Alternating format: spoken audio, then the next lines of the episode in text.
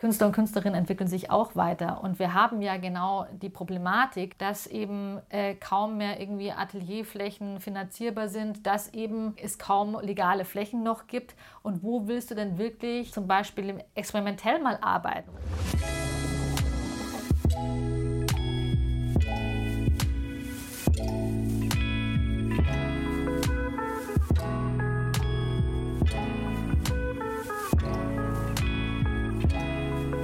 Willkommen zu Hause, dem Talk-Podcast bei Geheimtipp München.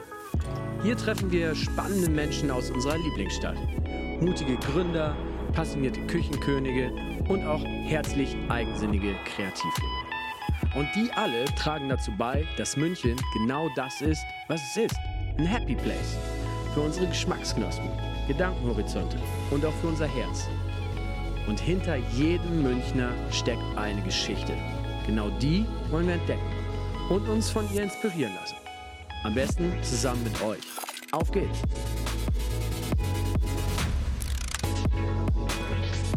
Immer wenn das Wort Street Art einen Raum mit vielen Menschen betritt, sind die ersten Gegner und Krantler auch schon da. Dann kann man Sprüche hören wie, ich jede Schmierei ist auch gleich Kunst. Oder aber auch gerne gehört, das würdest du doch auch nicht an deinem Haus haben wollen. In einer Stadt wie München liegt dann die Vermutung nahe, dass diese Stimmen häufiger sind als anderorts. Mit dem MUKA mitten in unserer malerischen Altstadt haben wir allerdings das erste Street- und Urban Art Museum des Landes am Start, das nach nur vier Jahren durchaus internationales Renommee auf die Waage legt. Das Ehepaar Utz hat dieses wichtige Kind der Stadt mit aller Leidenschaft ans Licht dieser Welt befördert. Wir haben uns mit der Mutter des wohl salonfähigsten Enfant terrible getroffen und erklären lassen, warum Street Art in München vielleicht viel besser funktioniert, als man meint. Warum gerade ein Ort wie München einen Schutzraum wie das Muka benötigt und wie es ist, zusammen mit dem Ehemann ein Kind aus Stein und Farbe neben dem klassischen Familienleben großzuziehen. Ja, ich sage herzlich willkommen im Zuhause-Podcast. Heute mit Stefanie Utz. Ist ein bisschen komisch, herzlich willkommen zu sagen, weil eigentlich bin ich bei dir. Ja, dann sage ich herzlich willkommen. Herzlich willkommen, Muka. Dankeschön. Ähm, für alle diejenigen, die Stefanie ähm, vielleicht noch nicht kennen, ähm, du bist eine der Mitgründerinnen des MUKAs. Das MUKA ist mittlerweile schon durchaus eine bekannte Größe in der Stadt und es ist im Prinzip ja die Adresse so für Street Art. Und ich hatte immer so im Gedächtnis, ihr seid die ersten Street Art äh, Museumsbegründer äh, in München, was aber völlig untertrieben ist, weil ihr seid ja sogar die ersten in, in Deutschland. Das oder? ist richtig, genau. Wir dürfen uns tatsächlich, um es genau zu nehmen, dürfen wir uns Deutschlands erstes Museum für Urban Art schimpfen. Und äh, da sind wir auch so ein bisschen schon gleich in dieser immer wieder gestellten ähm, Definitionsfrage, was ist eigentlich Street Art und was ist Urban Art. Also wir haben tatsächlich auch bewusst den Titel Urban Art und nicht Street Art Museum für uns gewählt. Was habe ich jetzt gerade gesagt? Street Art Museum. Ah, okay. Ist nicht falsch. Ich sage immer beides und wahllos. Ist nicht falsch, aber genau das ist immer genau diese Begrifflichkeiten, äh, die natürlich synonym äh, verwendet werden. Ähm, vielleicht da einfach nur kurz zur Aufklärung, warum Urban Art, weil es letztlich natürlich darum geht, dass wir hier im Street Art zwar natürlich, ähm, hier im Muka mit natürlich sehr vielen Street Art Künstlern oder Künstlern, die ähm, ihre, ihre Ursprünge auf der Straße haben, arbeiten. Wir aber natürlich auch sehr stark hier die Weiterentwicklung dieses äh, Genres zeigen und auch genreübergreifend hier denken und arbeiten. Das heißt, man wird hier natürlich auch Künstler, Künstlerinnen finden, die nicht immer per se äh, der rein der Street Art zugehörig sind oder zuzuordnen sind. Okay, verstehe. Dann ähm versuche ich ab jetzt dann häufiger Urban Art zu sagen, um Beides das Zeichen mitzusetzen. Aber bevor wir ähm, auf, auf Smooker eingehen, würde ich vielleicht nochmal einen Schritt zurückgehen, nämlich zu dir. Ähm, wenn man sich jetzt eine Macherin, einen Macher im Street Art Bereich vorstellt und vorher ähm, zu oft Arte Tracks geguckt hat, dann würde man sich jetzt ja eher jemanden vorstellen, so äh, mit Kapuzenpulli und äh, eventuell noch Maske und elektronisch verzerrter Stimme und äh, das Einzige, was man an Haut durchschimmern sieht, ist voll tätowiert. Ähm, wer dich jetzt nicht sieht, was, er, was, was ihr alle nicht könnt, weil wir nämlich im Podcast sind, kommt nicht ganz hin. Ich habe mir heute sehr viel Mühe für dich gegeben. Dankeschön. ähm, aber du weißt, worauf ich hinaus will. Ja. Ähm, warst du schon immer in der Street Art, äh, in der Urban Art äh, verankert oder war das so ein Prozess? Ja, es ist tatsächlich ein Prozess und man könnte auch so ein bisschen von Autodidakt sprechen. Also wenn es eine, wenn es eine ursprüngliche Verbindung gibt, dann ist es eigentlich äh, die Verbindung, ähm, dass ich ein, ein Agenturgewächs bin. Also ich ähm, habe äh, klassischerweise neben einem Studium auch noch eine Ausbildung zur Werbekauffrau vor gefühlten 100 Jahren gemacht. Und äh, wie das halt so ist in der Werbebranche, du hast halt sehr viel auch natürlich Nähe zu Grafikdesign. Ähm, ich bin tatsächlich auch schon äh, in meiner Jugend äh, viel so in der Szene, Skater-Szene und Hip-Hop-Szene unterwegs gewesen. Auch da gibt es natürlich ja ganz viele, auch bis heute noch natürlich, ähm, ja, Synapsen, sage ich mal, zwischen der Szene, der Musik und, und zwischen Fashion. Ähm, und da ist eigentlich so die Liebe dazu eigentlich erst entstanden und gewachsen, wobei ich natürlich zu dem Zeitpunkt nie geahnt hätte, dass das äh, dorthin führt, wo wir jetzt hier sitzen. Ähm, und das hat sich eigentlich dann tatsächlich intensiviert ähm, durch ähm, meinen, meinen Lebensweg, durch meinen beruflichen Lebensweg, aber auch privaten. Ich habe sehr viel privat wie auch geschäftlich im anglosächsischen Raum zu tun gehabt und ähm, habe mich eigentlich immer gefragt, warum das dort irgendwie so ein ganz natürlicher Teil des Lifestyles und Umfelds ist. Ja? Also dort begegnet dir einfach schon, hat dir einfach in den 80er, 90er Jahren, hat dir einfach Street and Urban Art überall irgendwie ist dir begegnet. Das vielleicht noch als Pop-up-Konzepte hier und da, noch nicht jetzt in der Form museal oder auch nicht so stark auf Galerien bezogen. Aber es war ein Lifestyle-Thema, das man dort einfach ganz normal gelebt hat und äh, ich fand es immer sehr bedauerlich dass wir das eigentlich in München äh, gar nicht so zelebrieren. Und äh, das ist eigentlich so dieser gewachsene, ich sag mal, oder äh, gewachsene in Interesse, das letztlich dann irgendwann ja zu dem, zu dem, von einer Passion zum heutigen Beruf eigentlich geworden ist.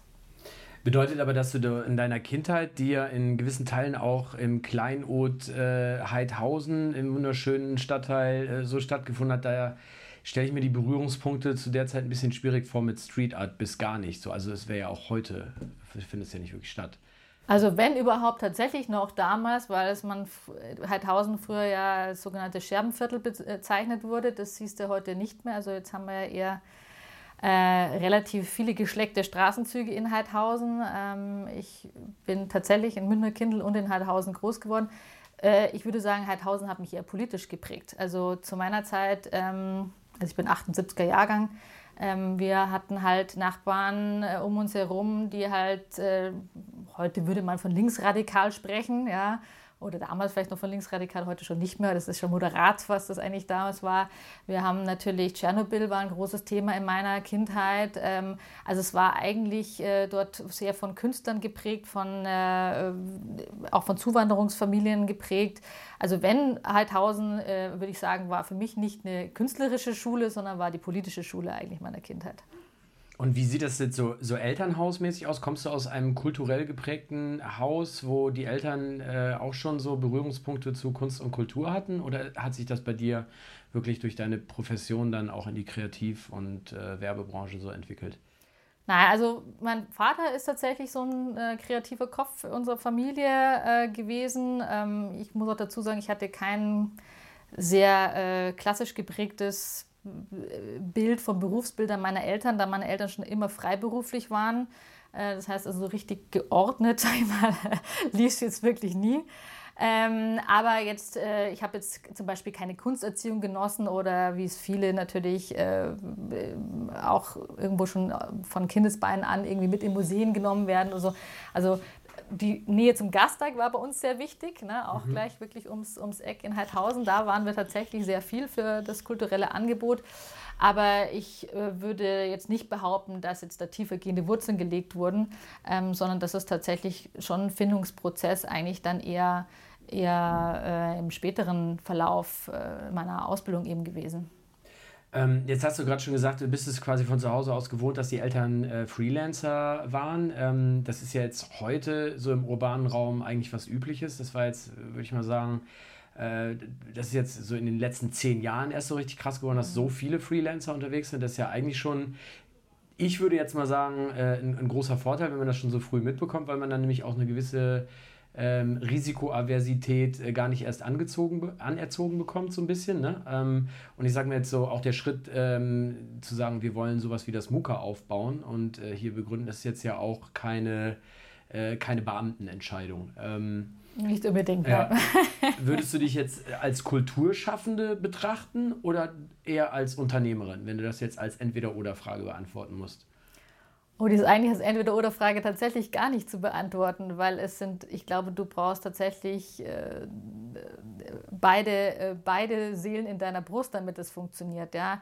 Es gibt Projekte, die wir machen, die würde, wenn man es rein betriebswirtschaftlich unternehmerisch sieht, würde dir der von jeder abraten. Ja? Und da, da kommt dann tatsächlich schon einfach dieser diese, diese Freude an Kunst und Kultur hier in diese Stadt zu bringen, einfach überwiegt dann. Ja.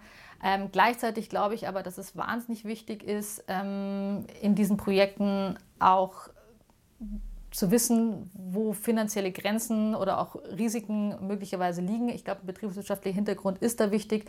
Alleine auch nicht nur für sich natürlich, nicht irgendwie einen Business Case total in den, in die, äh, in die in den Graben zu fahren, sondern aber auch natürlich, um letztlich auch ein verlässlicher Partner zu sein. Ja, also gerade mit den vielen Outdoor-Projekten, die wir ja auch neben dem MUKA machen, da stehen ja oft ja auch äh, Partner entweder aus dem Bereich äh, des Sponsorings äh, hinter uns oder natürlich die öffentliche Hand. Äh, äh, wir sind ja da auch Leuten irgendwo Rechenschaft schuldig, ähm, da auch äh, letztlich zu beweisen, dass wir dann das Vertrauen, das uns da entgegengebracht wird, auch verdient haben. Und da, glaube ich, ist es sehr, sehr wichtig, letztlich beides zu, in sich zu tragen, ja. Habt ihr denn eigentlich, auch wenn die Frage jetzt so ein bisschen in den nächsten Themenblock vorausgreift, ähm, habt ihr auch öffentliche Fördergelder mit an Bord oder seid ihr eigentlich rein wie ein privates Unternehmen zu betrachten? Wir sind ein rein privatwirtschaftlich getragenes Unternehmen. Sprich, die MUKA ist von meinem Mann Christian und mir gegründet worden und wir haben uns auch ehrlich gesagt bewusst dafür entschieden, diesen Weg, ist. genau, diesen Weg, auch wenn er holpriger manchmal erscheint, äh, zu gehen, aber er ist komplett unabhängig. Ja. Und jetzt sind wir so ein bisschen bei dem Thema wieder auch politische Freiheit. Äh, wir dürfen nicht vergessen, ähm, die Kunstrichtung, die wir hier vertreten, ist sozialkritisch, ist politisch ähm, und äh, da möchten wir uns letztlich natürlich auch im Namen unserer Künstler nicht beschneiden lassen. Wie, wie lange ist es jetzt quasi her, dass du den dann eher noch äh, bürgerlichen Rahmen ähm, deines äh, werblichen äh, Umfeldes verlassen hast und jetzt in die, in die Kunstrichtung gegangen bist? Das war quasi mit, dem, mit der MUKA-Gründung ist der Schritt vollzogen worden oder habt ihr vor, schon vorher angefangen, die, den Weg zu ebnen? Also eigentlich ist es ein Parallelweg. Ähm, wir sind beide, haben beide lange Zeit sehr bürgerliche Jobs gemacht. Ähm, letztlich aber auch immer mit dem, ja, eigentlich so ein bisschen auch, um das natürlich gestalten zu können nebenbei, was wir uns so als Vision aufgebaut haben. Ne? Das heißt, wir haben vor 15 Jahren haben wir schon die Urban Art Organization gegründet als Agentur für Kunstvermittlung im öffentlichen Raum. Und in der Zeit. Auch hier in München. Auch hier in München, ja. Ähm, und in der Zeit hat zum Beispiel Christian, war noch Unternehmensberater. Ich war dann tatsächlich, bin nach der Agentur auf Kundenseite gewechselt oder Klassiker, habe dann Konzernkarriere gemacht. Also das war alles sehr, sehr bürgerlich, ja. Aber man muss natürlich auch dazu sagen, ähm, das ist manchmal schon ein großer Spagat gewesen, weil letztlich du natürlich irgendwie zwei, also zweigleisig natürlich unterwegs bist. Deine Urlaubszeiten flossen natürlich dann immer in deine eigenen Projekte, äh, wie natürlich auch jeder hart verdiente monatliche Euro. Ähm, aber ich glaube, das eine wird es ohne das andere heute nicht geben. Und deswegen hatte das alles seine Berechtigung. Und ich glaube auch ehrlich gesagt, dass mich vor dazu gefragt, eben, äh, wie weit muss man Unternehmer oder wie weit muss man Kulturschaffender sein ich glaube auch diese ganzen Learnings, ähm, die man eben in so Unternehmen macht, die sind, glaube ich, ganz, ganz wichtig, um dich selber überhaupt zu einem Unternehmer zu machen. Denn ja, ich habe das zwar im Elternhaus vorgelebt bekommen, äh, unternehmerisch zu agieren oder was es heißt, Unternehmer oder Freiberufler zu sein. Aber ich glaube, du musst es selber in dir erstmal fühlen, ab welchem Zeitpunkt bist du eigentlich für dich ready, das zu, das zu, das zu wuppen. Und ich glaube, ehrlich gesagt, also ich für mich kann sagen, ich wäre vor fünf, sechs, sieben Jahren vielleicht noch gar nicht so weit gewesen, hätte das Zutrauen auch gar nicht gehabt, so einen, so einen, so einen Weg zu gehen. Wie viel Schiss hat denn dann noch eine Rolle gespielt, als erst dann jetzt vor fast drei Jahren, oder? Also hier haben wir ja äh, 2016, äh, Dezember 2016 eröffnet, haben aber tatsächlich sind in die Bauphase im MUKA 2015 schon gegangen. Haben wir hier auch aus dem ehemaligen Umspannwerk ja ein Museum umgebaut. Von dem her war das äh, ja auch ein sehr außergewöhnliches Bauprojekt. So in der Form gab es ja da auch noch keinen Blueprint dazu. Ähm, witzigerweise, was total verrückt ist, wenn ich ehrlich bin, es gab dann irgendwie überhaupt gar keinen Schiss mehr, weil Weder bei dir noch bei deinem Mann. Gar nicht. Ich glaube, weil das schon so lang in den Köpfen war und wir das irgendwie gefühlt auf dem Reißbrett schon so lange in der Schublade hatte. Wir haben nur wirklich viele Jahre darauf gewartet, dass wir tatsächlich die richtige Location kriegen. Ähm, weil wir hatten davor auch schon uns immer mal wieder um Objekte beworben. Die fanden wir dann aber teilweise auch nicht ganz so passend, die uns angeboten wurden, weil da, glaube ich, sind wir schon realist genug zu wissen, sowas kannst du entweder wie man in Bayern sagt, gescheit oder gar nicht machen. Also das war hier Triple-A-Lage mitten in der Altstadt, war für uns, wussten wir, da drauf musst du springen. Das ist deine, das ist die Chance und entweder schaffen wir es hier oder nirgendwo. Und da war, glaube ich, echt diese Freude und diese, diese Aufbruchstimmung und dieses endlich das umsetzen können, was man, wie gesagt, in der Konzept, konzeptionell schon längst für sich eigentlich im Kopf hatte, das umzusetzen endlich, war viel, viel größer als der Schiss, der da hätte aufkommen können. Ja, und dann auch mit, Sicherheit nochmal eine ganz eigene, äh, andere Art von Freude, dann bei so einem krassen Projekt äh, dann auch das Glück zu haben, das mit einem Partner zusammen zu machen, oder? Es ist wie ein Kind kriegen nochmal. Also Zumal es tatsächlich wie ein Kind kriegen war, weil äh, letztlich in der gleichen Zeit, ähm, als wir hier in die Bauphase 2015 gegangen sind, auch unser Sohn geboren wurde. Also auch das zum Thema, man kann nichts planen. Ja, das okay. war so nämlich natürlich auch nicht wirklich die Idee, dass man zwei, äh, zwei Kinder sozusagen. Und dann auch noch quasi Zwillinge. genau, du sagst es. Ähm, also noch so viel da, kleiner persönlicher Exkurs.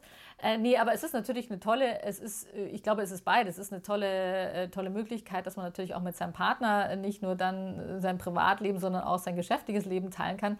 Es ist aber auch nicht spannungsfrei. Also man muss schon lernen für sich, äh, dass die Dinge auch zu trennen und ähm, ja, auch, auch aus dem familiären Kontext natürlich auch mal die Arbeit Arbeit sein zu lassen. Das war natürlich früher deutlich einfacher, weil wenn, sag ich mal, jeder seinen Job hat, dann machst du halt deine Türe zu.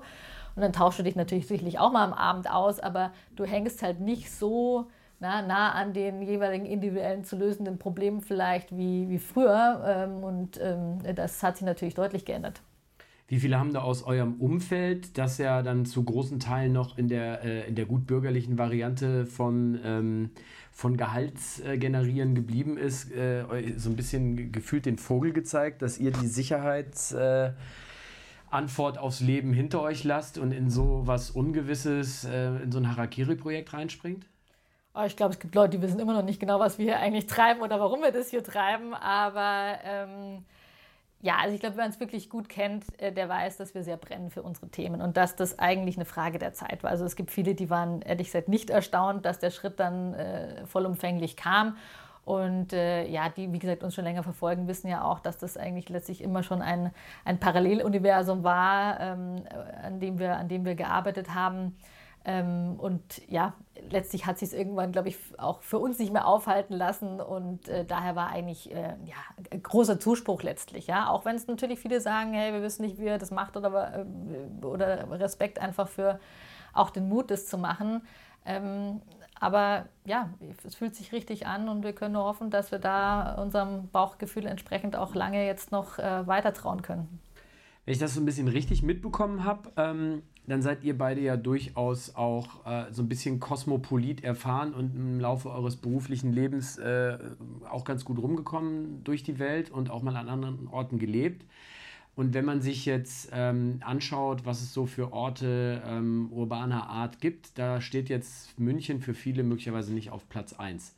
Ähm, habt ihr euch entschieden, das hier dann äh, zu machen und das MUKA zu gründen, eben damit daraus auch mal ein Ort urbaner Art äh, werden kann?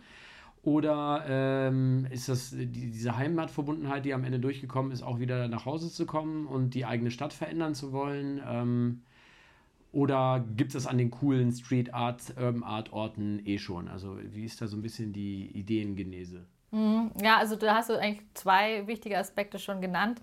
Das eine ist letztlich tatsächlich, was ich vorher auch gesagt habe, die Fragestellung, warum gibt es eigentlich irgendwie gefühlt allerorts nur nicht in, deinem, in deiner Heimatstadt? Und äh, natürlich fragst du dich, ein bisschen je älter du wirst, ähm, kehrst du wieder ein bisschen zurück zu deinen Wurzeln oder ähm, brichst du vielleicht auch sogar ganz ein Stück weit. Und das, das wollten wir eigentlich nicht. Das war, das war der eine Teil, dass wir schon gerne eigentlich das, was wir als Lebensgefühl oder auch natürlich als kulturellen Input äh, außerhalb gesucht haben, eigentlich erst hierher zu bringen. Und ich verstehe, oder wir haben das auch als Chance verstanden, weil natürlich kann man jetzt immer irgendwie mosern, mein Gott, äh, äh, München ist zu langweilig, macht zu wenig. Ähm, in Klammern übrigens kann ich so nicht unterschreiben. Das, ich glaube, da wird auch München in eine Schublade gesteckt, die ist nicht mehr ganz so zeitgemäß. Also diese, diese Beziehungsweise manchmal steckt sich, finde ich, auch selber in diese Schublade. Ja, ne? durchaus. Ich weiß auch nicht, warum wir da irgendwie nicht so groß stinken, wie wir teilweise dürften. Ähm, also ich glaube, da, das, das ist überholt, dieses Image. Ähm, aber natürlich ist es auch so, ich finde es auch eine Chance, weil klar, ich meine, hier ist grüne Wiese, die wir jetzt beackern, ja. Ich meine, ähm, natürlich würde vielleicht andersorts du das jetzt nicht erklären müssen, was du tust, oder es hätte vielleicht auch weniger äh, erst ähm, ähm diese Erstlingswehen sozusagen vielleicht nicht gegeben.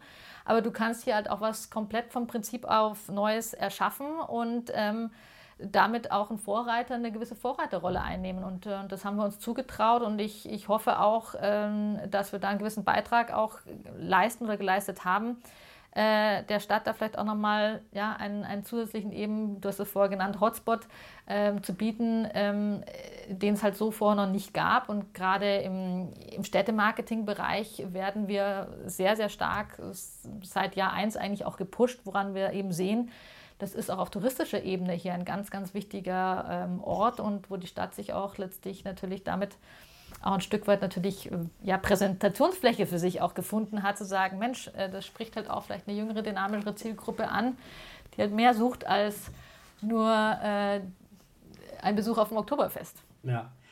Ähm, jetzt nochmal, ähm, um, um auf diese Urbanität einzugehen und ähm, das, was du auch vorhin angesprochen hast, wie sich das halt auch einfach ein bisschen anders darstellen kann im anglosächsischen Bereich.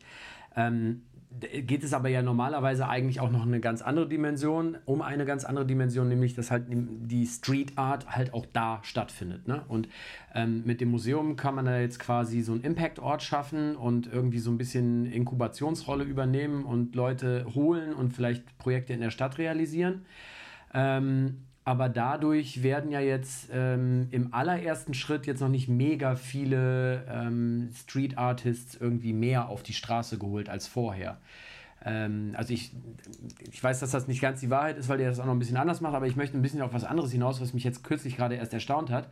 Ähm, also ich meine, wenn man sich jetzt zum Beispiel so One ABC oder so anguckt, äh, die Jungs, die damals angefangen haben, das waren mit die ersten in ganz Deutschland, bevor es in Berlin ja groß war. Ne? Also, ja. also München ist ja ursprünglich eigentlich eher ein Quell der Street Art, aber es wurde halt so klassisch CSU-lerisch, auch wenn es damals schon SPD-Stadt war, so gelöst so, zack, so und so viele Cops, so und so viele Reinigungsteams, das ist Schmutz, das kommt weg. Mhm. So.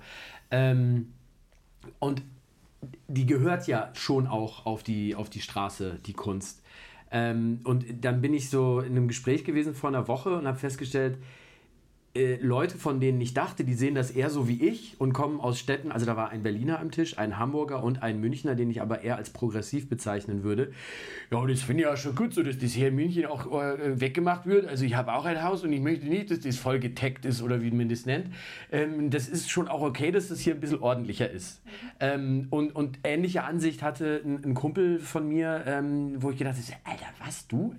Also, ja klar, also wenn es jetzt mein eigenes Haus wäre, dann will ich das vielleicht auch nicht vollgesprayt haben, aber das ist halt nun mal Teil dieses politischen äh, Abschnitts der Street Art. Ähm, kann man überhaupt in einer Stadt wie München die Akzeptanz mittelfristig signifikant vergrößern für Street Art? Ich glaube schon, allerdings, äh, wie du sagst, nicht progressiv in die eine oder andere Richtung. Also meine Meinung ist, wo wir schon längst gescheitert sind, ist äh, einfach nur den Sandstrahler oder die Exekutive in dem Thema einzusetzen. Das hat sich als nur bedingt probates Mittel äh, über viele Jahre schon gezeigt.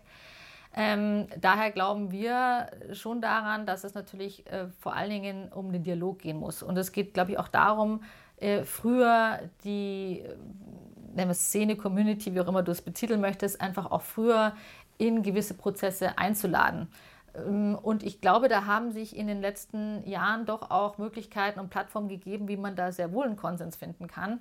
Übrigens, da kann man sich auch wieder ein bisschen was äh, eher von über den Teich äh, abschauen. Äh, es gibt zum Beispiel in New York mittlerweile sehr, sehr signifikante und auch einschlägige ähm, ähm, Research Papers, die klar aufzeigen, dass beispielsweise, wenn in Stadtzügen ähm, die Street Art legalisiert wird, also tatsächlich Wände freigegeben werden, ähm, es dazu gekommen ist, dass zum Beispiel die Kriminalitätsrate in diesen Districts ähm, gesunken ist, der Zuzug natürlich von äh, Familien und Nichtkriminellen natürlich dadurch gestiegen ist und irgendwann damit natürlich auch insgesamtheitlich natürlich sich ein positiver Wandel für die Nachbarschaft in die dort lebende Bevölkerung ergeben hat. Also das ist zum Beispiel ein Punkt, den man, äh, finde ich, nicht außer Acht äh, lassen sollte, dass wenn das irgendwo orchestriert ist, es auch sehr, sehr positive Side-Effekte für die Bevölkerung haben kann. Und dann haben wir eben Themen wie zum Beispiel Kunst am Bau oder Themen wie Zwischennutzungen für kulturelle ähm, äh, Macher, die, denke ich, sehr wohl dazu führen können, dass beide Seiten irgendwo auch da zu einer gewissen vielleicht Befriedigung kommen. Ähm, aber das funktioniert eben nicht weder von der einen Seite meines Erachtens noch von der anderen Seite, wenn es alles irgendwie nur mit der Hauruck-Methode passieren soll. Und du hast vorhin gesagt, es stimmt nicht, dass München so ist. Ähm, jetzt gibt es nun mal auch in München das erste Urban und Street Art Museum Deutschlands. Ist die Hauruck-Methode in anderen Städten denn eigentlich ähnlich wie in, in äh, München, bloß dass man da halt weniger Geld in die Hand nimmt, um den Sandstrahler rauszuholen, wie jetzt zum Beispiel in Berlin, weil die sind arm und sexy, laut Eigenbekunden. Ähm, so, ähm, oder hat München schon diesen Holzhammer ein Stück weit? Ich glaube, ja, ich glaube, wenn du von Verhältnismäßigkeit sprichst, ich glaube, das ist so ein bisschen das Stichwort bei dieser ganzen Diskussion. Wir dürfen natürlich auch nicht vergessen, die äh, Städte, und da meine ich jetzt nicht nur deutschlandweit, sondern auch international, wo das immer ein bisschen in den Vergleich gerät, ja, warum können die einen laissez-faire sein als die anderen, ist tatsächlich auch ein Flächenthema. Wir sind ja hier eigentlich eine relativ kleine Stadt. Ja, und haben tatsächlich wenig Flächen, also Bebauungsflächen, äh, Freiflächen etc., ähm, Nutzflächen gesamtheitlich. Und ja, ich kann dem sogar was abgewinnen, dass man da auch natürlich gucken muss, wie viel mehr musst du diesen sehr engen Raum vielleicht zu einem Schutzraum machen. Ja, während natürlich andere sich das deutlich länger leisten konnten. Wobei, bleiben wir bei dem Thema Berlin, mittlerweile ähm, ist Gentrifizierung eines der größten Probleme in Berlin und äh, genau diese Kunst- und Kulturschaffenden, die vermeintlich wahnsinnig viel Freiheiten viele Jahre hatten, äh, beklagen. Müssen die jetzt auch ein? Genau, beklagen die heute, dass sie das extremst einbußen. Das heißt also, die Fallhöhe, von der die gekommen sind, ist natürlich viel höher, als die natürlich hier unsere äh, Kunstschaffenden vielleicht erleiden. Ich will nicht sagen, das eine ist besser als das andere, aber die Problematik hat sich nur äh, zeitverzögert ergeben. Äh, ja? Und deswegen, ich glaube, dass man hier halt protektiver war, aufgrund natürlich einfach der weniger Spielräume, die man tatsächlich flächenmäßig hat in der Stadt. Jetzt hast du es ja schon äh, vorhin auch angeschnitten, ähm, dass ihr das mit dem MUKA ja auch über das äh, Museum hinaus tut. Ähm, Erklär mir doch mal so ähm, Exposé-artig äh, äh, so, so, Elevator Pitch, oder? Ja, genau. Ich mach mal einen Elevator Pitch äh, auf das MUKA, das es dann ab nächste Woche erst gibt. Wir spulen jetzt vier, vier Jahre zurück. Vier Jahre zurück, oh Gott, das ist echt schwierig. Du darfst, aber, du darfst aber den Vorteil äh, äh, nutzen, dass du ja in der, das Wissen der Zukunft hast. Das Wissen der Zukunft, oh Mann, dafür würde ich jetzt heute wahrscheinlich, für diese, für diese Kristallkugel hätte ich vor vier Jahren viel gegeben. Ähm, ja. Wärst du, vor, Frage vorab, Wärst du zufrieden mit dieser Kristallkugel? Manchmal ist ja auch, wie heißt du schön, nicht wissen ist manchmal besser als wissen. Gell? Okay. Also ich sage mal so, in der Bauphase, sage ich dir jetzt schon, hätte ich äh, sicherlich viele Dinge gar nicht erst angegangen, wenn ich diese Kristallkugel vorher gesehen hätte, weil die Büchse der Pandora, die wir da teilweise geöffnet haben, die war so groß, wenn man die vorher gekannt hätte, hätte man es nicht gemacht. Von dem her war es gut, dass es die Kristallkugel nicht gab. Und wir sind einfach happy da, wo wir jetzt heute gelandet sind. Ähm, ich glaube, rückblickend ähm, haben wir ähm, vieles richtig gemacht. Ich würde aber tatsächlich auch für mich sehen, dass wir ähm, an manchen Stellen doch, glaube ich, auch erst im Doing tatsächlich viel dazugelernt haben. Ähm, von dem her hilft uns das natürlich heute für viele andere Projekte, die wir jetzt außerhalb der MUKA in, inzwischen gemacht haben. Ähm, ich glaube aber, dass wir sicherlich eins sehr, sehr richtig gemacht haben und das ist, wir haben uns für einen organischen Wachstum entschieden. Wir haben zum Beispiel tatsächlich, äh, da bin ich viel gefragt worden, tatsächlich auch in der Vergangenheit und auch heute werde ich dann noch viel gefragt, warum wir eigentlich nicht mit äh, Pauken und Trompeten rausgegangen sind. Na, also sehe ich Mordspressemeldungen, Plakatierungen, wie auch immer, sondern wir waren ja sehr lange, muss man auch sagen, so ein bisschen eher der Geheimtipp, ja, also viel Mund-zu-Mund-Propaganda. Und ich muss sagen, darauf bin ich heute eigentlich am meisten stolz, ähm, dass wir da eben genau über diese ähm, über diesen Weg eigentlich so äh, stark gewachsen sind. Und ich glaube auch behaupten zu dürfen, dass wir darüber auch eine sehr, sehr große Followerschaft und sehr viel Stammkunden und Gäste aufgebaut haben, die uns wirklich vom Tag 1 auch bis heute noch äh, begleiten. Ähm, und äh, das finde ich eigentlich den schönsten, schönsten Erfolg rückblickend. Und ähm, ob das in der Kugel gestanden wäre, weiß ich nicht damals, aber ähm, da waren wir eigentlich im Nachhinein ähm, extrem positiv überrascht, dass es ähm, doch so, so gut angenommen wurde. Ähm, und jetzt nochmal auf das, äh, das Modell MUKA dann aber auch zu kommen. Ähm, also ich meine, hier gibt es natürlich, äh, wie man sich das von einem Museum vorstellt, äh, relativ klassisch auch einfach Auf Ausstellungen, um halt Künstlern auch einen Zugang zu einer zu einer ähm, ausstellungsinteressierten Öffentlichkeit zu bieten und ähm, die auch quasi auf eine, eine Bühne zu holen, die sie künstlerisch vielleicht ein bisschen äh, ähm, ja, äh, sichtbarer macht natürlich. Ähm, aber ihr macht ja auch außerhalb des MOOCs äh, etwas und, und kuratiert ja auch den, die Künstler an andere Orte. Mhm. Ähm, was, was passiert da? Was, was macht ihr da noch? Also es gibt ein Konzept, das ist eigentlich tatsächlich auch schon viel, viel länger, äh, hat es schon Bestand, als es das MOOCA als Standort hier gibt. Wie gesagt, gesamtheitlich haben wir über vor 15 Jahren schon angefangen. Und aus dieser Idee ist auch das MOOCA on Tour ähm, entstanden, wirklich Kunst dorthin zu bringen, wo man es vielleicht nicht erwartet. Äh, darüber hinaus haben sich über viele Jahre ganz tolle Konstellationen und Partnerschaften ergeben. Viele wissen zum Beispiel nicht, dass wir schon seit vielen Jahren sehr eng mit äh, dem Tollwood Festival zu zusammenarbeiten oder dass wir schon auch Beiträge bei der Urban Art Biennale geleistet haben, dass wir natürlich für viele Wände in, in, in München schon gekämpft haben, diese zu legalisieren. Äh, bis hin äh, jetzt, ähm, wie wir es nennen, MUKA-Satelliten. Ja, das ist äh, das Kunstlabor, das letztes Jahr ähm, bzw. vorletztes Jahr entstanden ist. Ähm, damals hatten wir die Chance, in den ehemaligen Tengelmann-Komplex in München-Leim einzuziehen. Was man im Übrigen auch bei uns im Magazin lesen kann. Ja, unbedingt sogar. Packen, packen wir euch auch nochmal in die Show Notes. Und ähm, das war äh, letztlich zwar eine sehr kurze Pop-up-Geschichte von vier Monaten, aber natürlich eine sehr, sehr tolle Fläche. Ähm, also wir hatten unter dem Konzept äh, 50 Künstler, äh, 50 Räume, 5000 Quadratmeter, Künstler und Künstlerinnen eingeladen, sich da wirklich auszutoben. Ähm, in dem Fall auch deutlich nochmal genreübergreifender als hier. Also du hast tatsächlich den äh, Videokünstler neben Skulptural gefunden, neben eben den klassischen Street Artist und so weiter und ähm, haben da eigentlich eine ganz große, sag ich mal, künstlerische Begegnungsstätte daraus gemacht.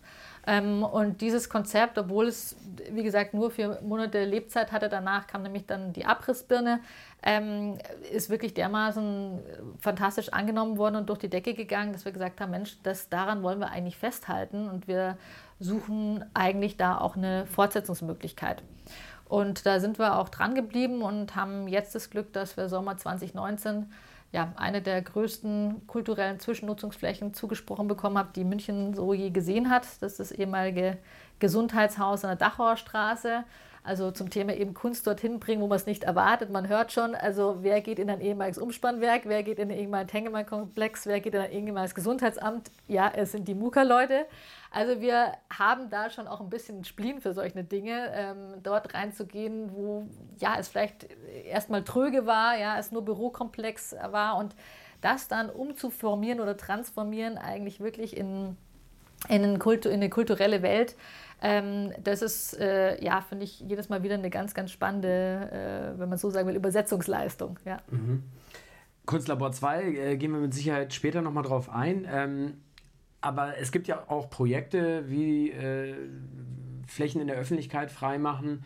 Ähm, das kostet ja vor allem hauptsächlich Arbeit und damit Geld. Damit könnt ihr kein Geld verdienen. Das heißt, äh, viel, was ihr quasi äh, als, als Erlös generieren könnt mit dem Museum, mit den Museen dann, ähm, das äh, verpufft dann auch an anderer Stelle, wo man kein Geld mehr mit verdienen kann, oder? Also ich glaube, dass die, die Säulen an der Pilgersheimer Straße, Kandidplatz da, die sind ja auch von euch bespielt. Mhm. Das, da kriegt man ja, das kostet ja nur Zeit und, und Arbeit sozusagen. Das ist ja auch gut, dass das passiert. Ja. Aber ähm, das ist dann quasi klassisches Kunstmäzenentum, aber halt auf der Straße so ein bisschen, oder? Darum, das, das trifft es eigentlich ganz gut auf den Punkt. Da, da die Frage des Blumentopfs, den man da gewinnen kann, die, die stellt man sich dann nicht. Ähm, man darf aber auch nicht äh, vergessen, also äh, erstmal, wie du richtig sagst, ist es für uns tatsächlich ein, ein Beitrag, den, den wir da für uns leisten. Und ja, ich, ich bin immer nicht so dieser dieses glorifizierende Wort des äh, Mäzens, das, das, das widerspricht uns so ein bisschen, aber natürlich also ihr wollt keine Mäzen, äh, fließt, viel, fließt viel Herzblut und Geld natürlich auch in Dinge. Ähm, äh, jetzt mal wieder beim Thema, sind die wirtschaftlich oder nicht? Äh, wahrscheinlich nein, ja, sondern sie sind halt wirklich eigentlich der Passion geschuldet. Halte ich aber für, für notwendig und auch wichtig, denn auch da, wenn man sich gewisse Tendenzen anschaut, äh, national wie aber auch international, wir müssen uns alle die Frage stellen, wer wird Kunst in Zukunft finanzieren oder möglich machen? Und wir kriegen eigentlich schon sehr klare Tendenzen, dass die ähm, staatlichen oder städtischen Budgets immer kleiner werden. Und wir können, glaube ich, sehr froh sein. Und wie gesagt, gerade im angelsächsischen Raum ist es mittlerweile üblich, dass sehr viele Unternehmen und Privatpersonen sich mittlerweile dem Kunstthema glücklicherweise annehmen, um überhaupt äh, das noch stattfinden zu lassen. Ich glaube, wir werden uns dieser Frage annähern und ähm, wir für uns haben halt da beschlossen, dass das uns ein, eine Herzensangelegenheit ist, die wir, die wir fördern wollen. Und deswegen geht es natürlich manchmal nicht um diese Frage erstmal, was kannst du damit gewinnen. Auf der anderen Seite muss man auch dazu sagen, ähm, Ganz so selbst ist natürlich so ein Campingplatz auch nicht, weil wir natürlich sehr, sehr froh sind, dass wir über so eine Outdoor Gallery dann natürlich auch unseren Künstlern ein gewisses Angebot machen können, weil auch das kommt nicht jeden Tag ums Eck, dass du da mehrere Säulen eben äh, so großflächig äh, bemalen darfst. Und man darf auch nicht vergessen, äh, es ist natürlich ähm, heute rückblickend, ist es eine, eine, eine riesen Werbeplattform. Ne? Also damals gab es das MUKA jetzt am Standort hier noch nicht, aber jeder kannte irgendwo schon davor den Campingplatz. Und jeder hat gesagt, Mensch, das ist ja cool, was ihr da am Kanneplatz gemacht habt. Na, dann gucke ich doch mal, was ihr hier an dem Standort mhm. macht. Ne? Also insofern, ich glaube, am Ende des Tages äh, ist es für alle irgendwie ein Win-Win. Ja? Also die Künstler haben neue Plattformen gekriegt. Die Stadt hat da, das Stadtviertel hat hoffentlich dort eine gewisse ähm, Aufwertung erlebt und, und wir hatten da eine schöne Präsentationsfläche. Ähm, wenn man jetzt diese Themen rund ums gerade angesprochene liebe alte Geld betrachtet, ist das äh, möglicherweise der Hauptgrund, warum vor euch noch keiner auf die Idee gekommen ist, äh, ein ähnliches Projekt zu starten und äh, ja, einfach so ein, ein Munker an den Start zu bringen in München oder aber ich meine, in Hamburg, in Berlin, in Frankfurt hat es auch keiner geschafft vorher. Was, was glaubst du, warum äh, hat es so lange gedauert? Weil Street Art ist jetzt ja nicht gerade erst 2005 aus dem Boden gepoppt, so, ne? Ja, ja ich, ich äh. glaube, es ist, ich glaube, es ist, es ist natürlich schon oft, äh, versucht man natürlich solche, solche Ideen eben, also ich, ich, will nicht behaupten, dass die noch nie irgendeiner vorhat oder gegeben haben mag, das kann ich nicht beurteilen, aber äh, vielleicht ist natürlich auch dann immer so ein bisschen die, äh, versucht man das Pferd so ein bisschen von der falschen Seite zu satteln und versucht natürlich erstmal vielleicht es eben über, äh, über Förderungen oder möglicherweise natürlich auch ähm, über gewisse Zwischenfinanzierungsmöglichkeiten. Und natürlich muss man sagen, äh, da hilft natürlich schon, wenn du eine gewisse Agilität von Anfang an mitbringst. Da. Und das, das ist ja das, was ich auch vorher gesagt habe, das darf man aber nicht vergessen diesen Spagat, den wir natürlich viele Jahre mit unseren bürgerlichen Jobs noch nebenbei hatten, ähm, uns da quasi jeden Euro da äh, zu verdienen nebenbei, um ihn irgendwo anders einzusetzen. Ich glaube, diesen Spagat will halt nicht jeder unbedingt leisten, na? weil das ist, da ist schon auch viel Entbehrung dabei. Also das, ähm, und ich glaube, das ist eben, wenn du sagst, du hast da irgendwie schon einen langen Lebensplan für dich und an den hältst du irgendwie fest und sparst dir da halt die Dinge irgendwie für dein Traumziel ab. Äh, die einen investieren in ein Haus, die anderen halt eben irgendwie ähm, in ein Museum. Ähm, ich glaube, da entscheidet man wahrscheinlich sich eher fürs Reihenhäuschen dann. Na? Also das ist, glaube ich, so ein bisschen die, das Thema. Ähm, das ist das Thema, ähm, wo, ich, wo ich glaube, da schreckt man natürlich auch in gewisser Weise von diesen Dimensionen zurück, ja, die du natürlich einfach nicht so mal kurz aus der Kaffeekasse äh, beisammen hast. Apropos Entbehrung, ähm, wenn man sich jetzt ein bisschen mit, äh, mit Street Art, Urban Art beschäftigt, dann ähm, bekommt man ja auch so ein bisschen das Bild von, von Künstlern, die ja durchaus, also systemimmanent so ein bisschen äh, gewohnt sind, autonom zu agieren, sozusagen. Ähm, auch ein bisschen anarchomäßiger sind, als ein Künstler eh schon ist. Und ähm, viele Kunstprojekte dieser Art, la Berlin Kids, Boris und seine Crew oder so, die, die wollen ja auch nicht zwangsläufig, glaubt man zumindest, in ein Museum, weil, weil die so per Attitüde ja so sind. Äh, die, diese politische äh, Kritikkomponente, die ich da äh, in, mit meiner Kunst transportiere, das kann ich nur so provokativ machen äh, in der U-Bahn, an Zügen, an riesigen äh, ähm, Gebäuden. Und ich könnte mir jetzt einfach mal so vorstellen, dass da auch der ein oder andere ähm, aus der Szene dann einem Projekt ähm, wie Muka eher ein bisschen undankbar gegenübertritt und dann so Banksy-mäßig äh, so ein, so ein Exit through the Gift Shop Vorurteil auf ein, äh, aufs Parkett spuckt. Mhm. Ähm, ist das passiert oder passiert das gar nicht so sehr und die Dankbarkeit überwiegt? Also, also Dankbarkeit ist jetzt vielleicht, würdest du jetzt abweisen, weil es zu viel Epos hat, äh, aber du weißt, was ich meine. Ja, ja, ja. Also ähm, ich kann es dann natürlich nur aus unserer persönlichen Erfahrung sprechen, also in keinster Weise. Also wir haben sehr, sehr, also als wir das Konzept, äh, da wie gesagt war es ja noch tatsächlich noch eine komplett Bauphase äh, vorgestellt hatten und mal so innerhalb unseres Netzwerks erzählt haben, was wir da vorhaben, also kam wahnsinnig viel Zuspruch, muss ich sagen. Weil natürlich haben wir uns genau darüber auch einen großen Kopf gemacht. Ja? Also diese äh, auch zurechtgestellte Frage, darf Street Art überhaupt in geschlossene Räume? Ja? Ähm, ich glaube, es ist, es, hier sind wir wieder beim Thema, ich glaube, da machen es die Nuancen, äh, für das das MUKA halt doch anders steht als andere Institutionen. Also nochmal, wir sind natürlich wir sind ja in dem Sinne äh, handlungsfrei und auch entscheidungsfrei, was unser kuratorisches Gremium betrifft. Ich, wie du sagst, also wie politisch will ich sein? Hier gibt es halt keine Zäsur in dem Sinne. Ähm, das ist, denke ich, sehr, sehr wichtig. Das andere ist natürlich auch das, ähm, wir haben immer diese Dualität vorgelebt. Ja? Wir haben uns ja nicht irgendwie der Straße verschlossen, sondern wir haben immer weiter versucht, eben genau dieses Indoor-Outdoor, ja, ähm, diese Balance zu halten und auch den Künstlern entsprechend anzubieten. Ähm, und man darf auch eine Sache nicht vergessen, deswegen hatte ich das auch eingangs in einem Gespräch gesagt, man, man, man muss auch sehen, Street Art, die zur Urban Art wird und irgendwann ja auch irgendwo zu einer vielleicht sogar Contempo wird.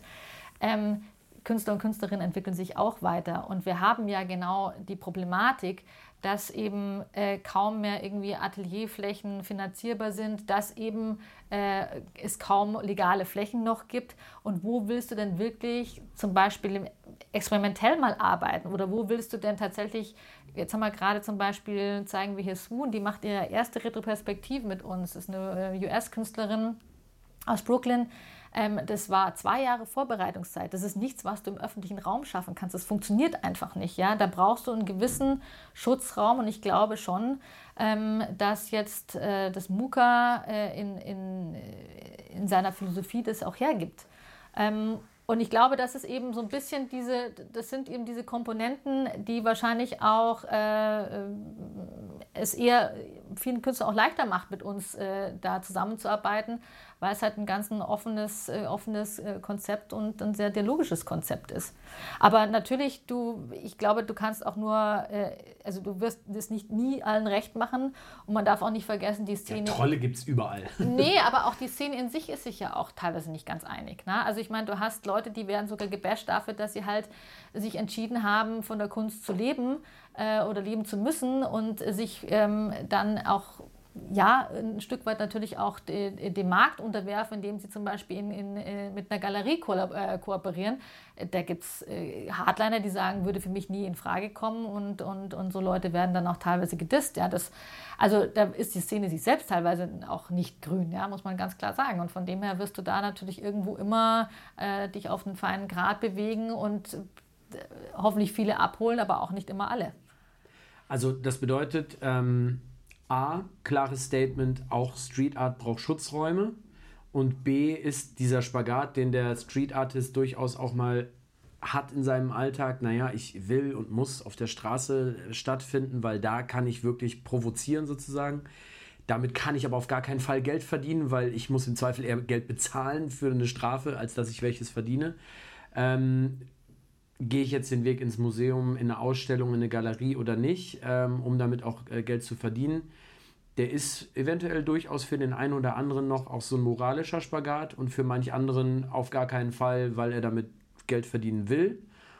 Und es gibt aber die krassen Hardliner, die ähm, niemals Geld nehmen würden für ihre Kunst und lieber im Hauptberuf was anderes machen, was ganz was anderes und lieber von der Hand im Mund leben. Ja, du hast einfach, du hast wirklich ein kommerzielles und nicht kommerzielles Lager. Ich glaube, das musst du auch respektieren. Ähm, aber wie gesagt, ich glaube, die Frage ist halt, wir, wir stellen uns immer diese Entweder-Oder-Frage sehr, sehr stark in dem Thema. Und ich glaube, das ist das, was wir eben versuchen auch aufzuweichen durch unsere Seitaktivitäten. Ne? Also du kannst ja für dich auch sagen, du ähm, bist jetzt eben nur projektmäßig irgendwie an Outdoor-Aktivitäten ähm, mit der MUKA ähm, bereit zu gehen, aber musst irgendwo nicht den musealen Rahmen gehen. Ja? Ähm, und ich glaube, da, da, da gibt es eben verschiedene Passformen und Spiel, äh, Spielweisen, die man da äh, miteinander gehen kann und die eben dieses Entweder-Oder-Prinzip gar nicht so, so stark äh, hier in den Vordergrund stellen müssen.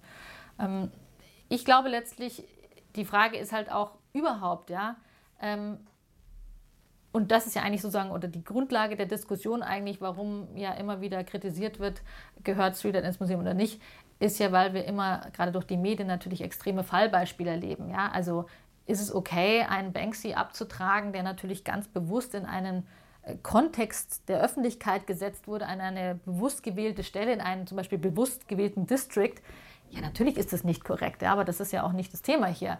Aber das darf man nicht vergessen, über diesen natürlich auch Extremen, wo ich ganz klar oder auch wir ganz klar die Linie ziehen, dass da hier Grenzen überschritten werden, ähm, kommen natürlich diese Diskussionen auch erstmal auf. Also weil normalerweise, wie gesagt, wir haben ja das Glück, mit 99 Prozent lebenden Künstlern zu arbeiten. Ähm, darum sage ich immer dialogisch, ähm, ist es ja, passiert ja nichts ohne das, die Zustimmung des Künstlers oder der Künstlerin oder dass sie eben speziell sogar ihre eigenen Ideen hier einbringen möchte. Du hast ja vorhin schon mal so ein bisschen ähm, die, die Brücke geschlagen, warum ihr bewusst das Wort Urban Art gewählt habt, ähm, weil das so ein bisschen ja, die, die, die Übergangskunstform ist, so ungefähr zwischen Street Art auf dem Weg zu Contemporary Art. Ähm, jetzt habt ihr zum Beispiel ja im Kunstlabor 1 mit 50 Künstlern schon gearbeitet. Ähm, und äh, der Kunstmarkt an sich, also generelle Kunstmarkt, äh, ob jetzt der zeitgenössische oder der klassische, der ist ja so, ich würde mal sagen, seit 2008, seit Menschen wieder in Oldtimer, Gold und Kunst investieren, durchaus nochmal einem krassen Hype unterlegen, weil Kunst ist ja auch durchaus ein spekulatives Geschäft, mit dem sich gut Geld verdienen lässt. Ähm, hat das der Street Art, Urban Art Szene auch nochmal einen krassen Boost verliehen, dass viel mehr Künstler aus diesem Bereich auf einmal fähig sind, da drin zu arbeiten? Und kannst du das in, in einer Zahl äh, so ein bisschen ausdrücken? Also wie viele von diesen 50 Künstlern, die ihr habt, hattet im Kunstlabor, sind imstande, damit ihr Geld zu verdienen und vielleicht sogar sehr gut damit zu verdienen? Ja, also es, du, da zeichnest du eine Entwicklung auf, die natürlich tatsächlich sehr signifikant ist seit den letzten zehn Jahren, ähm, die natürlich vor- und Nachteile auch hat. Ja? Also der Vorteil ganz klar ist, ähm, ich glaube, es gibt fast niemanden mehr, der nicht Shepard Ferry oder Banksy irgendwo schon mal gehört hat oder medial wahrgenommen hat. Das gab es tatsächlich früher in der Form nicht. Ähm, also von dem her muss man das Thema an sich ist nicht mehr so erklärungsbedürftig, habe ich den Eindruck, wie es eben noch vor vielen Jahren der Fall war. Ähm, hat also was Gutes, weil natürlich damit natürlich auch diese Kunstrichtung in, in äh, ja, äh, einfach in die breitere Öffentlichkeit geraten ist.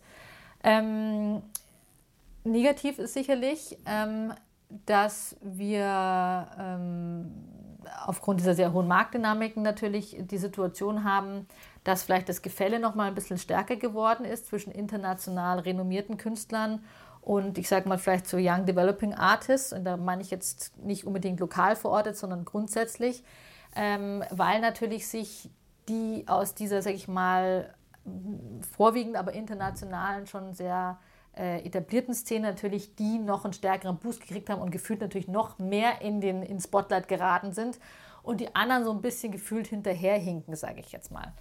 Ähm, aber auch da muss man natürlich einfach ein bisschen auch genauer hingucken, weil es ja, glaube ich, nicht nur darum gehen sollte, wer in den großen Auktionshäusern irgendwie über den Tisch geht, sondern ja letztlich um eine gewisse Vielfalt, äh, die das Ganze spannend macht. Und zurückzukommen auf was du sagst, 50 Künstler, die haben wir tatsächlich auch bewusst sehr heterogen gewählt, ja, also sowohl altersmäßig wie vielleicht schon vom Renommee oder vom Resümee und so weiter, ähm, um irgendwie diesen Spannungsbogen auch aufrechtzuerhalten.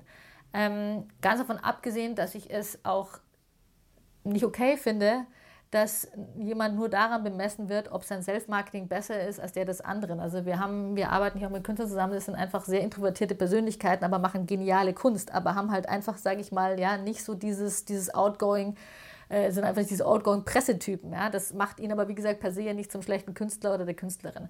Also ich glaube, da muss man versuchen, eine, eine, ein, ein, äh, den Blick nicht darauf zu verlieren, sich eben nur aufs ganze Große zu stürzen, sondern eben auch durchaus zu sehen, wie viel Potenzial gibt es. Ähm, und dafür ist natürlich eben unter anderem sowas wie das Kunstlabor natürlich eine, eine sehr, sehr gute Möglichkeit. Kann ich da Zahlen nennen? Also ich glaube doch durchaus behaupten zu können, dass mehrheitlich die Künstler und Künstlerinnen, mit denen wir arbeiten, das schon letztlich zu ihrer Hauptprofessur gemacht haben oder machen können. Ähm, Gibt es Durchstrecken? Ja, ist ein bisschen wie in der Schauspielerei auch, wird jeder äh, bestätigen. Ähm, mal läuft es nicht so gut, mal läuft es besser. Ähm, also die sind natürlich auch alle weit von irgendwelchen bürgerlichen Jobs, wo es irgendwie jeden Monat äh, deinen Scheck gibt, egal was du tust. Äh, äh die Zahlung kommt immer so nach dem Motto, so einfach ist es natürlich dann nicht. Ähm, aber ich glaube, da ähm, ist schon, ist schon eine gewisse, auch ein gewisses Niveau natürlich auch, mit dem wir arbeiten, die da schon recht, recht gut aufgestellt sind. Also die äh, Deals, wo es äh, jemand schafft, ein, ein, eins seiner Werke im siebenstelligen Bereich zu veräußern und dann theoretisch Feierabend machen zu können, die sind doch noch eher selten. Äh, das ist dann doch schon eher noch selten, genau. Ja. Okay. Ähm, ja, dann habe ich insofern Glück gehabt, dass ich, ähm, was, äh, was gestalterische Kunst angeht, äh, untalentiert bin. du meinst, dann musst du dir diese ja, dann, Frage dann brauche ich mir diese, diese äh, habe ich da was verpasst, diese, diese verpasst Frage äh, gar nicht erst so, so stellen. Ja. Aber hätte ich auch natürlich ernsthaft nie gestellt. Ähm, wenn du das jetzt nochmal, ähm, den, den Weg ähm, zum Kunstlabor hast du ja gerade nochmal angeschlagen. Ähm, lass uns doch mal schnell über das Kunstlabor 2 äh, unterhalten. Ähm, was, was kannst du uns, was darfst du, was willst du uns äh, schon verraten? Ich kann so viel verraten, es wird ähm, dreimal so groß. Also 15.000 Quadratmeter? So in etwa, ja. Also natürlich nicht Vollbespielfläche, aber mhm. wir, wir reden ähm, von tatsächlich der fast dreifachen Fläche. Wir werden natürlich dadurch auch äh, dreimal so viel hoffentlich zu vergebendes Potenzial haben für Künstler und Künstlerinnen. Ähm, wir werden ähm, allerdings so ein bisschen angelehnt an das MUKA ähm, auf auch äh, ein gastronomisches Konzept setzen, dass wir natürlich hier irgendwie auch Kulinarik und Kunst zusammenbringen wieder. Äh, ich kann verraten, dass wir in der Konzeption ähm, mit ähm, äh, zwei Etagen für Künstlerateliers äh, vorgesehen haben.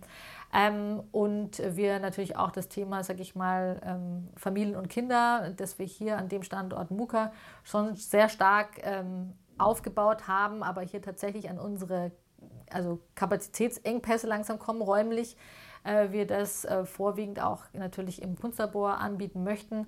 Ähm, wir haben da natürlich auch Freiflächen, die ganz toll sich anbieten für, für Kids. Also gerade äh, Stadtkinder brauchen ja gerne viel Auslauf und ja, auf zu wenig Fläche. Äh, ich glaube, da können wir einen großen Beitrag leisten. Ich denke, das wird eine sehr, sehr, äh, sehr, sehr runde Sache, wo es wirklich für jeden was dabei ist. Ähm, ich kann auch so viel schon verraten, dass wir, wenn denn die Zeitpläne so bleiben, wie wir sie zumindest momentan äh, in Aussicht haben, wir erstmalig Ende Sommer 2020 die ja, die Öffentlichkeit da auch schon einladen können, mal reinzugucken. Das äh, weiß ich, da sind schon sehr viel gespannt drauf. Das dürfen mal einzuladen, reinzugucken oder reden wir von einer echten Eröffnung? Nein, also es wäre schon eigentlich eine Eröffnung geplant. Ja. ähm, aber ich sag mal so, das ist ja natürlich ähm, so, ein, so ein Objekt, ähm, hat ja auch einfach gerade aufgrund der Dimension natürlich Chancen, aber ähm, hat natürlich einfach auch wahnsinnig viel viele Bereiche, die da bearbeitet werden müssen. Alleine, wenn man sich mal vorstellt, dass wir ja hier von einem ehemaligen Amt sprechen und wer sich jetzt so per se mal visioniert, wie so eine Ausstellung normalerweise konzipiert ist, kann sich vorstellen, dass wir natürlich dann mit nicht unbedingt konform gehen, dass es da jedes kleine Einzelraum irgendwie hier ein Bestand bleibt, sondern dass wir natürlich alleine gerade prüfen, welche Wände sind tragen, nicht tragen, was können wir einreißen, wie können wir die Raumkonzepte verändern. Ähm, ja, also das sind so natürlich Fragestellungen in erster Linie. Dann wird natürlich gerade viel auch noch geprüft, ähm, was, ja, was, äh, was ist am Bestand noch sozusagen wieder reaktivierbar oder was muss komplett neu gemacht werden. Also das sind so die typischen äh, Themen. Ähm, wir freuen uns auch, dass wir ähm, schon in sehr vielen guten Gesprächen mit äh, Leuten, mit vielen kreativen Köpfen äh, in Gesprächen sind, die auch Lust äh, haben, äh, vielleicht äh, unter das Dach des Kunstlabors mit einzuziehen, wo ich Wer könnte das sein? Ach, weiß ich nicht. Kennst du da jemanden? Hm. Dürfen wir ja eigentlich auch noch nicht verraten, oder? Weiß ich nicht. Weiß ich nicht, okay. Ähm, die sollen ja auch, die sollen ja den nächsten Podcast hören, 2.0, oder? Ja. Damit, damit, damit wissen, wie es weitergeht, die Story. Ähm, nein, also ich glaube, da wird es. Ähm, also ich freue mich drauf, dass ich glaube, dass das ein Ort wird, wo ganz viele Leute, äh, ja, wie gesagt, Netzwerken, übergreifend zusammenarbeiten, äh, Querdenker und Kreativköpfe sich dort finden. Ähm, Bedeutet, es wird auch einfach noch eine ganze, ganze Menge interaktiver sein, sozusagen, als das MOOCA, oder? Alleine aufgrund der Fläche hat man da mehr Möglichkeiten. Absolut. Also, ja. das ist ja, und das soll in keinster Weise undankbar klingen. Also, das MOOCA wird immer unser Erstgeborener sozusagen bleiben. Ähm, aber es ist tatsächlich so, wir sind eigentlich, wir werden, also wir selbst überrennen uns mit Ideen, aber auch die wir sozusagen von außen zugetragenen bekommenen Ideen und, und, und mögliche Konzepte sind dermaßen in den letzten drei Jahren gestiegen, ähm, dass wir das hier tatsächlich einfach nicht mehr gewuppt kriegen auf der Fläche. Und ähm, das ist für uns wirklich eine große Chance mit dem Kunstlabor, ähm, vieles von dem, was wir vielleicht hier im MUKA einfach nicht machen können, obwohl wir es riesig finden, dort umzusetzen und das halt dann vielleicht mit weniger Limits. Kann, könnt ihr da schon merken, jetzt auch an dem Prozess, ich meine, das ist natürlich ein krasser, krasser Sprung. Ne? Also überleg mal, so, wir, wir, euch gibt es vier Jahre äh, wir sind jetzt hier in diesem alten Unspanwerk. Das ist jetzt äh, für diese Lage auch eine große Immobilie, aber halt auch nur für diese Lage. Gemessen an anderen Museen ist es eher ein, ein kleines Objekt. Ähm, das Kunstlabor 2, wer sich äh, das äh, Gesundheitsamt mal vor Augen führen möchte, der kann das ja äh, tun mit Hilfe von Google, da gibt es ja Mittel. Das ist halt ein amtliches Museum, ne? Also das hat so Pinakotheks-Niveau von der Größe her. Ähm, Bedeutet, ihr habt auch schon äh, den Weg der Anerkennungsfindung im Urban Street Art, Contemporary Art Bereich einigermaßen erfolgreich äh, schon begangen, oder? Also auch was äh, Zusammenarbeit mit der Politik angeht. Das äh, würde ich mit Ja behaupten, weil wir natürlich äh, auch da, ich glaube, da liegt einfach noch viel mehr Historie na, die uns natürlich da jetzt auch äh, geholfen hat, zurück, als man sie vielleicht jetzt hier am Standort Muka alleine bemessen kann. Wie gesagt, wir reden eben eigentlich nicht von vier Jahren, sondern wir reden eigentlich von 15 Jahren ähm, Aktivität. Ähm, und ja, auch da Thema eben Verlässlichkeit. Ich glaube, dass wir halt in vielen Bereichen auch gegenüber ähm, Bund, Land, Stadt schon bewiesen haben, dass wir ein sehr verlässlicher Partner sind, dass wir äh, zwar gute Ideen haben, ja, das ist, das ist die eine Sache, aber eben auch realistische Ideen äh, und äh, auch da versuchen, irgendwo auch beide Seiten irgendwo an den Tisch zu bringen. Ähm, und daher sehen wir das oder nehmen wir das auch als gewisse Anerkennung wahr, dass wir natürlich da jetzt den Zuschlag bekommen haben.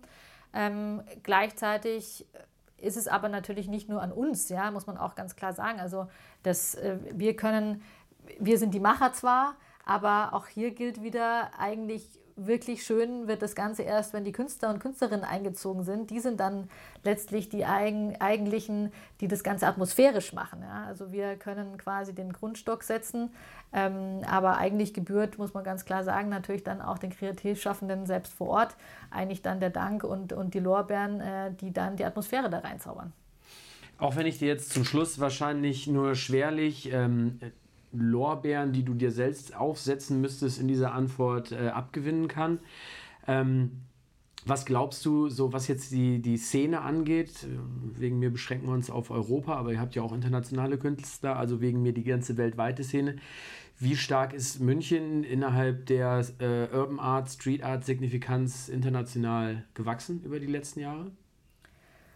Tatsächlich habe ich den Eindruck, stärker. Ähm, woran machen wir das fest? Äh, wir haben tatsächlich natürlich so in der Anfangszeit na, wenn du dann erstmal so, was ich, in, den, in die Call-Calls reingehst, schreibst deine E-Mails, keine Ahnung, könnten wir eventuell, könntest du dir vorstellen, zu kollaborieren ähm, und schreibst dann irgendwelche Herrschaften irgendwo overseas an und so und musstest dich irgendwie lang erklären, viele Präsentationen vielleicht erstmal schicken, um überhaupt zu überzeugen, wer sind wir und was hat eben der Standort München.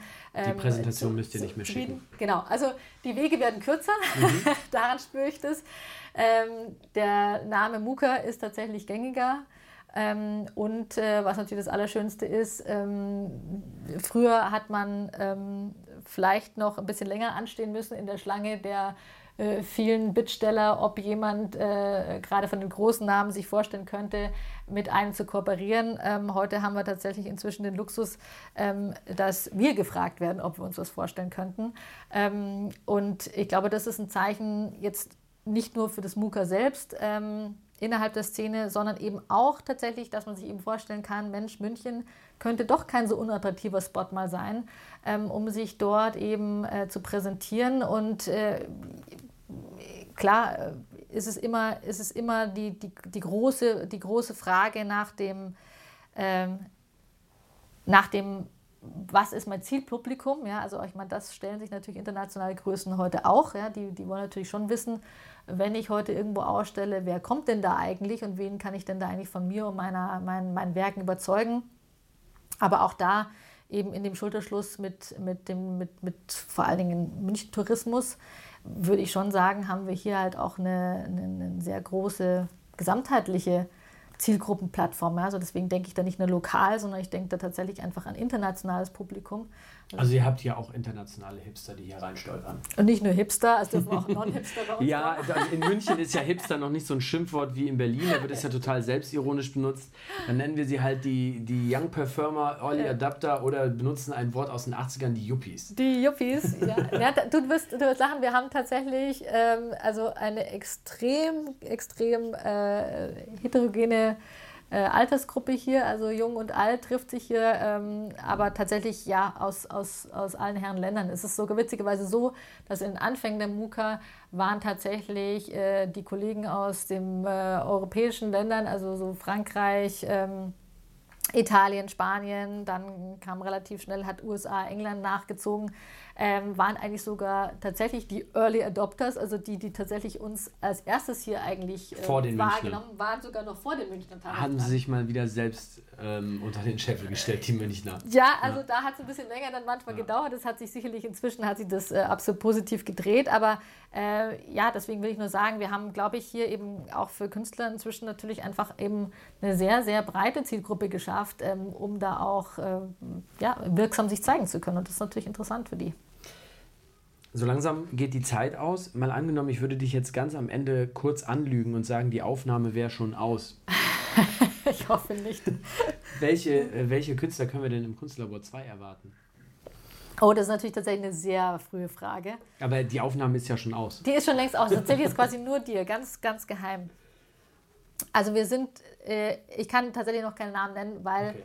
in, in der Sache sind wir tatsächlich sehr streng, ähm, weil wir dort einen gewissen Pool natürlich jetzt schon haben an, an Künstler und Künstlerinnen, die sich entweder beworben haben oder die wir gerne sozusagen angesprochen haben.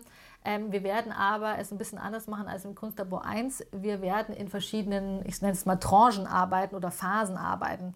Das heißt eigentlich, durch das, dass wir dort fünf Jahre haben, haben wir den Luxus, dass wir dort auch rotieren können. Mhm. Sprich, ähm, wir haben eigentlich vor, das so ein bisschen na, immer wieder irgendwie OP im offenen Herzen zu halten. Das heißt, irgendwo hast du alle halbe Jahr oder auch in einem Jahr. Gibt es dann große Wellen, alle sechs Monate wechselst oder greift das ineinander? Genau, also es soll teilweise auch übergreifend sein, aber mhm. das ist jetzt genau äh, das, warum es auch so schwer ist zu sagen, wer, wie, wann, was, wo schon, weil wir tatsächlich gerade nicht nur in den Gesprächen sind, wer kommt, sondern auch die Gespräche, wer kann denn wann. Und diese, ich nenne es jetzt mal aber, äh, ja, äh, Pläne übereinander zu bringen, bei, wie du schon vorher gesagt hast, nicht gerade wenigen Künstlern, das ist echt gerade eine Herausforderung. Da haben wir gerade einen Kopf alleine, der sich darüber Gedanken macht. Ähm, und wenn wir das aber ausgekaspert haben, dann können wir gerne in der nächsten Runde nochmal konkreter drüber okay. sprechen. Aber vielleicht kann ich ja so viel abgewinnen, denn wir sind ja bei Geheimtipp München. Ähm, vielleicht hast du ja noch einen Geheimtipp, was die Kunstszene angeht. Also ähm, was ist so ein Künstler, eine Künstlerin, die du aktuell besonders spannend oder spektakulär findest? Jetzt hier in München oder? Einen aus München, ähm, einen aus der Welt. Ein aus München, ein Vielleicht aus ist der aus München der aus der Welt. ja gut, jetzt ist natürlich ein bisschen eine Fangfrage, weil ich muss natürlich in, schon allein in Eigenwerbe muss ich natürlich äh, gleich nochmal ganz äh, äh, dolle die, die, die Werbetrommel für Spoon schlagen, die wir noch bis 3. Mai hier im, im MUKA zeigen und die mir tatsächlich wahnsinnig am Herzen liegt. Also ähm, erstmal, weil... Ähm, das ist die eben besagte Lady aus Brooklyn. Genau, aus mhm. Brooklyn, die eben hier erstmalig ihre Retroperspektive zeigt. Ähm, und äh, auf die wir eben auch sehr lange gewartet haben, dass, dass, dass, wir sie, dass wir sie zu uns bringen konnten. Da war der Kalender auch schon sehr, sehr voll. Ähm, aber nicht nur deswegen, weil sie eine großartige Ausstellung hier zeigt, sondern weil sie auch als Vorreiterin äh, der Frauen in der Street Art Szene gilt und die ja noch sehr unterrepräsentiert sind. Von dem her äh, würde ich jetzt mal eine Lanze für alle weiblichen Street Artists hier gerne äh, brechen wollen, ja, die, äh, glaube ich, ähm, äh, oftmals oder lange Zeit auch ähm, zwar sehr viel zu Künstlerkollektiven beigetragen haben und dort auch immer eine ganz, ganz äh, starke, wichtige Impulsgeber waren, aber sich nie so richtig rausgetraut haben, nach vorne zu gehen. Da gibt es meines Erachtens immer noch viel zu wenige, die sich selbst in die eigenen Reihen stellen. Ähm, gibt es denn hier in München eine? Äh, wir haben in München haben wir, haben wir ein paar Ladies. Wir haben zum Beispiel, die man sich sehr gut ansehen kann, ist aber switcht zwischen Berlin und München, deswegen kann man jetzt nicht ganz Münchnerin sagen und auch nicht ganz Berlinerin, ist Mina Mania, die ist äh, bei uns auch ähm, im Kunstlabor 1 gewesen, hat sich auch hier im MUKA verewigt, kann man auch gerne bei uns sich anschauen kommen, äh, finden wir immer nach wie vor ganz erfrischend, ganz äh, großartig. Also auch da werden wir natürlich drauf gucken, dass wir eine Ausgewogenheit zwischen weiblichen und männlichen äh, Künstlern und Künstlerinnen hinkriegen. Aber ähm, das wäre eigentlich das, wo ich gerne mal zu aufrufen würde. Schaut, schaut mal ein bisschen mehr auch auf die, auf die Ladies der Szene. Okay. Ähm, letzten beiden Fragen. Erste, das sind unsere Standard äh, beiden Fragen am Ende. Die erste Frage nach deinen Lieblings drei Geheimtipps in München. Ich vermute, einer liegt in der Zukunft. Also das wäre ja dann aber all in one, weil ich würde dort essen gehen, ich würde dort Ausstellungen anschauen und ich würde dort wahrscheinlich sogar mit meinem Kind hingehen. Okay, ja. das ist aber gecheatet, weil ja. äh, die müssen äh, geografisch voneinander mindestens, ich erfinde eine neue Regel, 150 Meter voneinander getrennt sein. Okay, verstehe. Ist e-, egal, aber ob es um, um, um Essen, Trinken... Was dich inspiriert. Spaß geht. Was dich inspiriert, was dir Spaß bereitet, das darfst du frei wählen. Also ich bin ja tatsächlich ein bekennender äh, Sommerkind. Ich hasse ehrlich gesagt den Winter. Ähm, da, ja gut, der ist ja jetzt eh bald abgeschafft. Ja, also generell. Eigentlich gab es ihn ja gar nicht, ja. wenn man mal ehrlich ist. Von dem her bin ich tatsächlich auch, ich gehe wahnsinnig gerne, glaubt man vielleicht nicht, aber ich gehe tatsächlich gerne in den Biergarten. Mhm. Ähm, da äh, würd, würde man mich, mich eher so irgendwie in der, äh, in der Ecke äh, St. Emmeran da so finden. Mhm. Ähm, da freue ich mich schon ehrlich gesagt drauf, wenn der Sommer wieder kommt. Ähm, wenn ich mich entscheiden müsste, ähm, was ich viel zu wenig Zeit habe, das würde ich wahnsinnig gerne mal wieder machen, ins Kino zu gehen. Da würde ich tatsächlich oldschool-mäßig ins Cadillac gehen. Mhm. Kennst du es noch? Ja. Super oldschool, aber I love it. Ja, aber wir haben ja sehr viele Oldschool-Kinos in ja, München. Da haben wir zum, also wir werden weniger und auch die Nachrichten um Sendinger sind ja nicht so schön, aber wir haben ja noch ein paar. Das stimmt. Ja. Ähm, also das würde ich wahnsinnig gerne mal wieder machen, habe ich schon ewig nicht mehr gemacht. Und ansonsten ähm, bin ich gerade äh, sehr großer Fan von Lilly P. Ähm, weiß nicht, Erika Mann Straße, da hinten die Ecke, wo, mhm. auch, wo auch Google sitzt, äh, weil von einer ganz tollen Interieurdesignerin kreiert. Und das ist für mich so die Symbiotik aus, Mensch, da kommst du rein, da hast du was fürs Auge und nicht nur für den Magen. Also da finde ich, werden so alle Sinne angesprochen. Ähm, ist auch übrigens die Designerin vom, vom Theresa. Also okay. finde ich, sowas mag ich. Ich mag, mag, mag Orte, wo du irgendwie, wo alle Sinne angesprochen werden und äh, du einfach sagst, Mensch, das ist gelungen. Da hat jemand sich irgendwie gesamtheitlich wirklich viel Mühe gegeben. Okay. Wären meine drei Tipps. Dankeschön dafür. Und die letzte Frage, um den Podcast mit dem Namen Zuhause abzuschließen. Was ist für dich zu Hause? Zuhause ist tatsächlich für mich da, wo meine zwei Männer sind. Und die sind nicht immer zu Hause. Das ist auch egal. also im Moment man, ist es schon München, aber es zu Hause kann man sich ja dann überall schaffen, sondern ich glaube, es geht äh, in dem Fall wirklich darum, wo die Familie ist und äh, wo meine zwei liebsten Menschen sind. Okay, aber du sagst, wie man noch hört, noch deine zwei Männer und nicht dein Kind divers.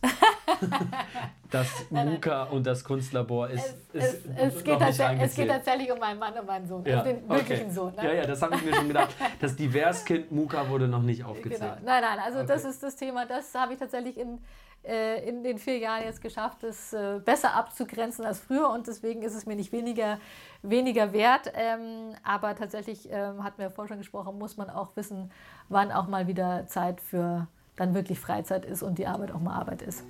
Das ist doch ein schönes Schlusswort für einen Freitag, an dem wir heute den Podcast aufnehmen. In diesem Sinne. Vielen Dank. Ja, ich danke Und dir. Bis bald. Happy Weekend. Ja, tschüss. Ciao, ciao. So, vielen Dank euch fürs Zuhören. Uns hat es riesig viel Spaß gemacht. Ähm, wir hoffen natürlich, euch ging es genauso. Und wenn es euch genauso ging, dann müsst ihr diesen Podcast jetzt natürlich abonnieren. Ihr müsst ihn kommentieren, ihr müsst ihn liken, ihr müsst damit machen, was man mit allen Dingen im Social Web so tut. Interagiert mit uns, empfiehlt ihn weiter und wenn ihr irgendwelche Fragen habt, zögert nicht, wir beantworten sie und finden es beim nächsten Mal raus. Bleibt uns gewogen und wir hören uns.